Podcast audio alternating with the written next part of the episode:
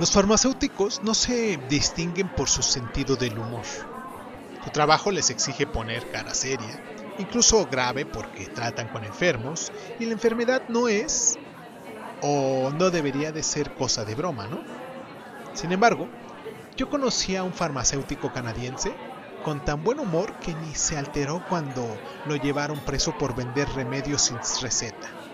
Por encima de su diploma universitario había colgado un letrero más grande que decía, tarifas, dar consejo, 5, recibir un consejo, 10.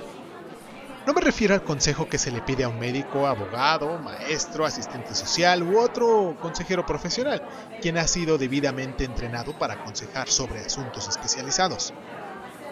Me refiero a consejeros aficionados, los que se empecinan en dar gratuitamente consejos no solicitados sobre el estilo de vida que deberíamos adoptar.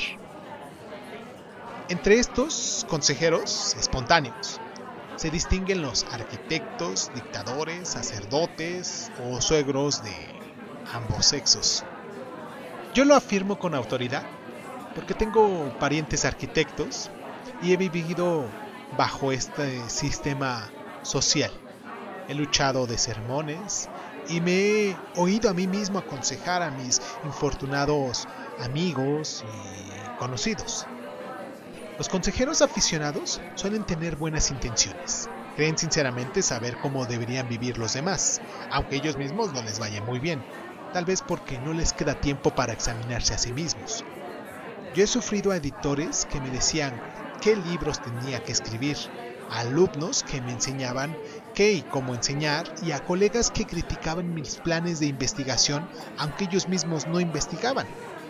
Imagínense, de todos los consejos, los más peligrosos son los que abusan del poder económico o político para instruir a pueblos íntegros sobre la forma en la que deberían gobernarse o dejarse gobernar.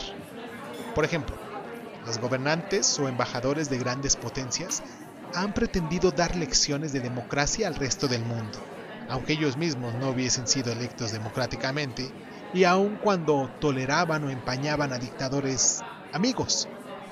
Ejemplos famosos, Henry Kissinger y Condi Rice. Para no ser menos, grandes banqueros internacionales y famosos economistas les han dictado a sus clientes nacionales recetas pretendidamente universales para desarrollarse con independencia de los recursos, historias y aspiraciones de sus pueblos. Solo una profunda y amplia ignorancia de la historia, unida a la soberanía que confiere el poder, puede producir tales disparates. ¿Qué puede saber el burócrata sentado en su despacho en Washington, Londres o París sobre lo que necesita o lo que quiere y puede hacer una persona que vive en un mundo lejano y ajeno?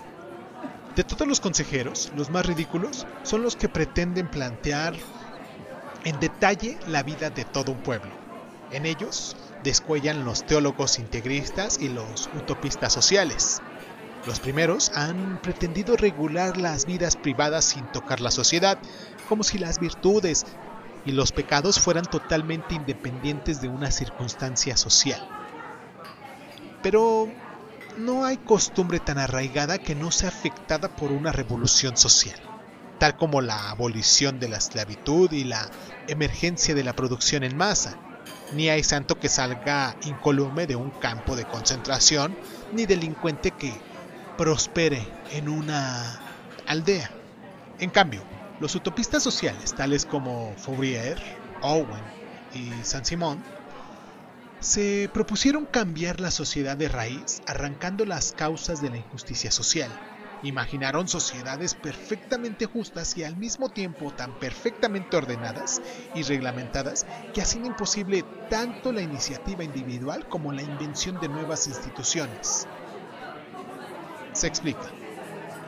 Ninguno de estos pensadores se enteró de la única lección que puede enseñar la historia, a saber que todo cambia.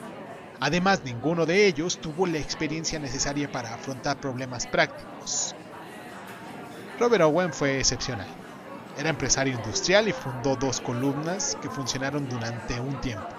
Lanark en Gran Bretaña y New Lanark en los Estados Unidos.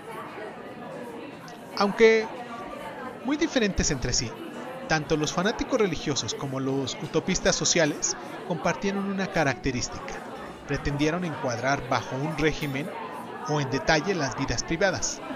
O sea, se propusieron eliminar la libertad individual, la libertad de conciencia y de palabra, de elegir ocupación, residencia y reposo, de concebir niños e ideas, de comer y beber, etc. Todo estaba previsto minuciosamente. En otras palabras, unos y otros fueron antiliberales.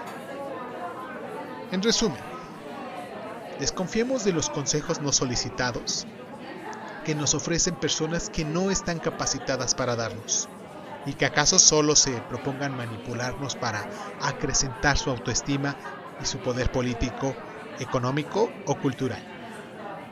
Este es mi consejo, y puesto que mis oyentes me lo han pedido, hará bien en desconfiar de él.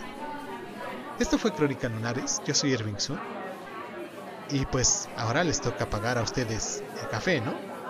Los espero la próxima semana.